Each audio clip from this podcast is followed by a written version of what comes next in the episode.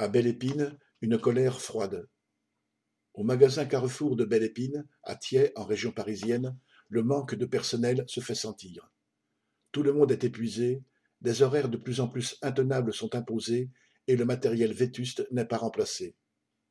Aux produits frais, par exemple, les travailleurs se retrouvent seuls toute la journée pour tenir le poste.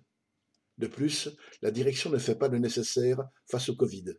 Les seules mesures barrières qui sont mises en place sont celles qui contraignent le personnel et, deux ans après le début de l'épidémie, les vestiaires ne sont toujours pas ventilés.